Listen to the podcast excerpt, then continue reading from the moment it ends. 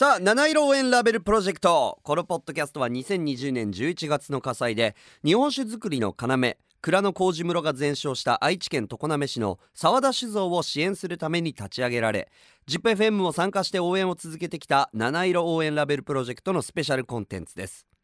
沢田酒造は1848年創業清酒白老で知られる酒蔵ですがこの沢田酒造再建のために立ち上がった7人のプロフェッショナルお一人お一人に ZIPFM ナビゲーター僕めぐるがお話を伺っていますこの回ではあの蓬莱線で知られる関谷醸造の当時荒川貴信さんにお話を伺います荒川さんよろしくお願いしますよろしくお願いします。さあ、えー荒川当時なんですけれどももともとはい。沢田酒造との関係というのはどういった、そうですね。あの、学校行ってますときに、えー向こうの当時さん、三浦当時なんですけども、えー同級生で、はい、えー友達から始まってますので、うんあの、当時さんとはすごく仲が良くて、うん、よろしくやってます。昔からよろしくやってる仲なんですね そうですね。言葉が悪い方かな。ちなみに学校というのはそうお酒作りを学ぶような学校ってことですよね？あの、専門学校でして、はい。あの微生物から植物の細胞だとか、そういう、なんかちょっと変わった専門学校に行ってまして、ほそこでその同じクラスで、まあ、僕の最初最初にできた友達なんですけどうね、へえその当時っていうのが、あのまあ、二十歳前からの付き合いがあります。あのよく聞く話があの、まあ、もちろん蔵同士社長さん同士が仲いいとか蔵人同士が仲いいって話は聞くけど当時同士が仲のいいっていう話も聞くんですでいろいろこう関係があるんですはいはいみたいなのはよくある話だと思うんですけどその同級生までっていうのはなかなかないですよね。そうですねあの結構その特殊な専門学校なので何人かいたんですけどはいやっぱり減ってきまして、まあ、辞めてく人もいますもんね。やめてきますねやっぱり過酷なんで だからだからあの結局残ったのが数人になってますけどもおうもうずっと一緒に仲良くやらせてもらって、えーそまあ、の励みになってますね。あそうですか。あのはいズバリ聞きますけど、あの三浦当時が作るお酒はどうですか？ああ、まあ、まあ、友達ですけど、ライバルですからね。おお、そうなんですね。あんまりそう、お互い褒め合うことはないですけどね。へえ。あじゃあ褒めなくてもいい。あはい。あの、あれですよ。美味しいと思います。く本当に。いい話やな。まあ今回あの火災があったということなんですけれどもその第一歩を聞いた時というのは荒川さんはどんなあの思いでしたか？ああ、まあ、酒屋っていうのは、割にこう、熱を使う業種ではあるので、火事っていうのは割とあるんですよね。はい。それで、ああ、やっちゃったかと思う思いましたよね。それで、うん。すぐ、まあ、同級生なので電話番号も知ってますからね、三浦君のとこ電話して、うん。おいおい、大丈夫かって話をして、うん。そのちょうど同じぐらいのタイミングで、うちの社長から、なんか力になってあげれることあったらやってあげてって話だったんで、で、三浦君のその時の電話で、うちの社長も力になれるって言っとるもんで、何でも言ってって話はしましたね。ああなるほど。具体的にそのまあ何でもというのが、まあ、工事のところに進んでいくわけなんですけれどもそのはい。今回どういうふうに、あの手助けをしてあげるのが一番ベストだと、えー荒川さんは思いましたか？その被害状況がちょっと把握できていなかったもんですんで、あの、まあ、室が焼けたって、まあ、工事作る部屋が室って言うんですけど、室が焼けたっていうことなので、室の、だから工事を作るっていうことももちろん考えましたし、うん、やっぱり煙の被害っていうのも結構あると思うんですよ、この匂い香りですね。が蔓延しちゃったっていう。うんうんだから、まあ、何でも言うことを言ってくれればやるよっていう気持ちでしたね。なるほど。実際に今回まあその工事をじゃあその代わりに作ってあげようと。でこの冬とりあえず、えーワンシーズンお酒作りをできるようにしてあげようということで工事作りがまあ始まるわけなんですがただやっぱりその、はい。麹ってその蔵の味を決めるものすごくこう大切なものだとも言うじゃないですか。そうですね。ええでその上で今回まあ三浦さんとの関係値がもともとある中ではそこの事前のやり取りオーダーとかこういうふうなとか情報交換ってどんなことがあったんですか？まあ、先ほど言いましたように同級生なんで、まあ、頻繁に電話をして、うんその工場を作ることになったんですけども、えーどうやって作っとるっていうふうに聞きましたね、やっぱり。ああそのやっぱり沢田酒造の作り方を一回ヒアリングしたはい、聞きました。あの沢田酒造の工場を作らなきゃいけないし、蓬莱線の工場を作っても多分ダメだと思うんで、あの沢田酒造の麹以外の工程がまだ沢田酒造で残ってるわけなので、うん、うん。ノウハウは結構聞きました。ああそうですか。その中でもまああの言える部分でもちろんいいんですけれどもその沢田酒造らしい麹作り、えー今回荒川さんがやってみてあなるほどなと思った部分とかあればぜひ教えてください。そうですね、あの、あそう沢田さんのその味幅を出すっていう麹の作り方をうん。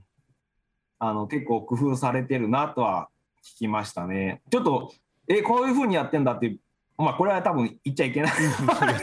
びっくりするようなここともやってました。ね それは、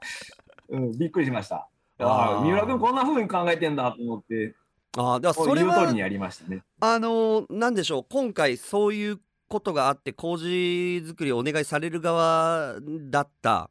でそこでなんかこう話をする上であなるほどなとか逆に気づきみたいなのは今のお話からすると荒川さんの中でも結構あったんですね。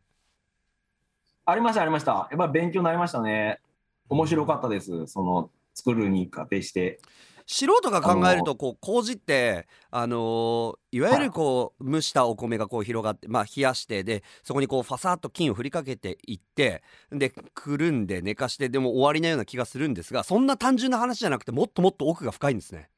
あ、めぐるさん、詳しいですね。あ、そうです。あの、麹っていうのはただ作ればいいってもんではなくて、あの、出来上がりのお酒を想像して、いい塩梅に加減していくんですよね。うんうんうんその麹を作るために。うんただ麹を作るだけではなくて、そのなんていうんですかね、白露を作るための麹を作るわけなんですよね。ほうほうほで、いつも僕、白露は作ってないので、ううんどういう麹を作っていいか、全く、まあ、素人みたいなもんですよね。その、うん白露さんのノウハウがないと、白露の酒にはならないんですよね。うーんホライセになってしまうから、僕が作ると。はいそれはなかなか、あれでしたけどね。苦労された部分だったと。そうですね。実際に今までこういうあの荒川さんが自分が作った麹が外に出ていって別の酒になるっていう作業ってあったんですか？ないですね。うん、当時さんみんなそうだけど、嫌がりますよ、やっぱり。ああのそうなんだ腕が分かってしまう。やっぱ嫌ですよ麹作りの腕なんですね。この麹の力量がやっぱ出るっていうのは。なんだこれって言われるのが嫌ですからね。ああそうか。自分の我が子みたいな言い方するけどやっぱそういうところもあるんですね。そうです。自分の腕が分かってしまう。へえなるほど。まあその中で今回出来上がった白露飲まれたと思うんですけどいかがでしたか？ああ、そうですね。まあ、いまあ、言うとやっぱり今までの白露とはやっぱり違いますわね、それは。うんうんだから、蓬莱線と白露足して2で割って白露寄りかなとは思いましたけど、うんうんそれは三浦君かなり苦労したと思います。自分で麹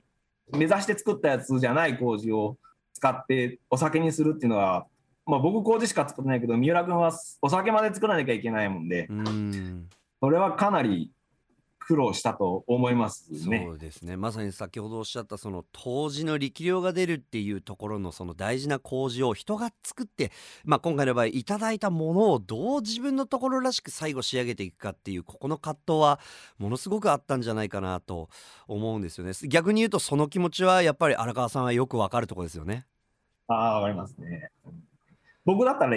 断りますもん。作ってって言います。へえ。人の麹使ってお酒はなかなか作れませんよ、やっぱり。あの実どうは動くかわかんないですから。荒川さん僕もその蓬莱泉の麹使ったお酒飲んだんですよ。はい、ありがとうございます。めちゃくちゃ美味しかったんです正直僕の感想は。三浦君の腕ですよ。そう三浦さんすごいなと思っ すごたいですよ。で思ったんですけど実際に澤田酒造の方々と話していくとこれまたじゃあ今年が美味しかったとなるとこっからまたその来年難しいって話もまたあって。あの三浦君は、まあ、冗談ですけど、来年も頼むわって言ってました、ね、僕は嫌ですって言いましたけど、もう嫌ですって。いやまあこういうふうに冗談がね今は言えますけどいやーでも本当にここまでし仕上げた三浦さんはすごいしもちろんそれを作った荒川杜氏もですし今回のねまああの銘柄はあえて具体的に言いませんけどこのお酒はうまかったっすね。ありがとうございました美味しいお酒を。さあということであのーそろそろお時間ということになるんですけれどもあのーそうですね、これからもまだまだ続いていく酒造りね澤田酒造の再建復興も始まったばかりだと思いますがぜひあのこのポッドキャストを聞いてる方にですねぜひ何かこう一言いただけないでしょうか。そうですね、あの今、コロナの影響でやっぱり業界全体、飲食店全体がやっぱり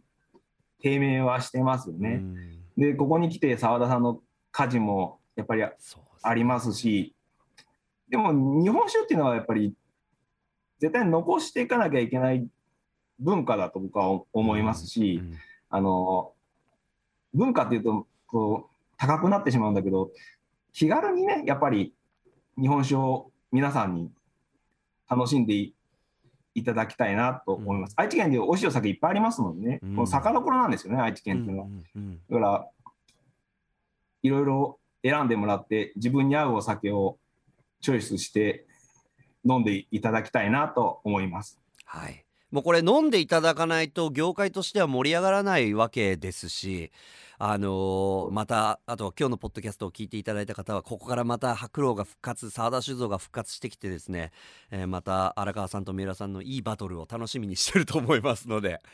今後とも切磋琢磨という言葉がいいのかどうか分かりませんけれども頑張ってください。よろしくお願いしますありがとうございました、ということで関谷醸造の杜氏荒川貴信さんにお話を伺いました。ありがとうございました。ありがとうございました